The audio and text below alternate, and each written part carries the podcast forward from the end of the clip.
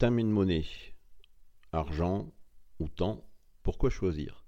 Prenez les deux et avec notre podcast, retrouvez toutes les astuces, les articles de fond et j'en passe. Aujourd'hui, nous allons faire de l'arithmétique. plus sérieusement, faites de la soustraction une habitude et pourquoi pas une habitude d'équipe. La soustraction doit être plus qu'une activité ponctuelle quand on y pense.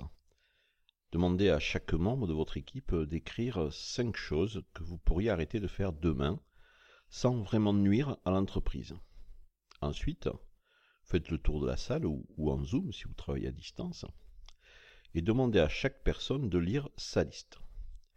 Vous trouverez probablement beaucoup de similitudes dans les réponses, surtout si ça fait un moment que vous travaillez ensemble.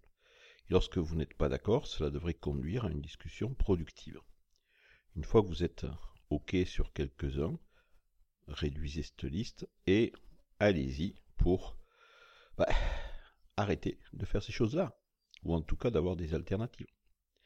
Plutôt que d'en faire un exercice ponctuel, d'ailleurs, je vous propose de développer cette habitude pour le faire assez régulièrement. Dans son livre Soustraction, Lady Klotz a montré que les gens négligent généralement la soustraction en tant que vecteur de résolution de problèmes et font plutôt de l'addition une référence. Et malgré tout, au fur et à mesure que les jours, les semaines, les mois nous amènent de nouveaux problèmes, nous empilons de nouveaux ajouts.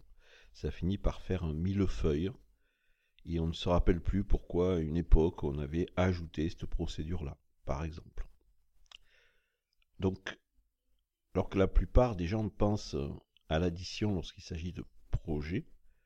La vraie, vraiment la bête noire, c'est cette routine qui s'accumule en nous, dans nos organisations, et qu'il faut combattre. Donc dans la plupart des équipes, on écarte, on les oublie, ces routines, lorsqu'il est temps de hiérarchiser, de planifier. Et beaucoup de gens voient l'avenir à 3-4 semaines. Ah ben une fois qu'on aura terminé les projets en cours, on aura un espace libre. Et nous pourrons mettre de côté d'autres projets. La réalité, c'est que dans 3 ou 4 semaines, même si vous livrez les projets à temps, 30 euh, voire plus, allez, 40-50% de votre temps sera déjà consommé par, par la routine, par les choses qu'on fait euh, parce que ben, on les a toujours fait quoi ont ajouté à cela des réunions, et la plupart des équipes n'ont vraiment pas d'espace libre dans un avenir euh, prévisible. Et ça, c'est dommage.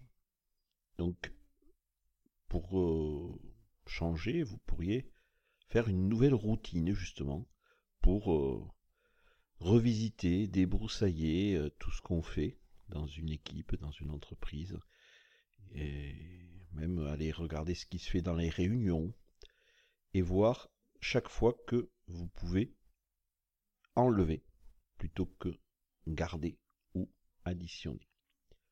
Quelques exemples de pratiques.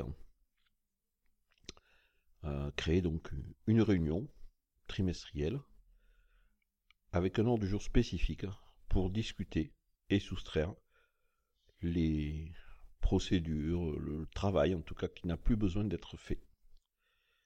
En règle générale, dites-vous que plus vous avez tendance à ajouter rapidement des choses, plus vous devez vous réunir fréquemment pour enlever.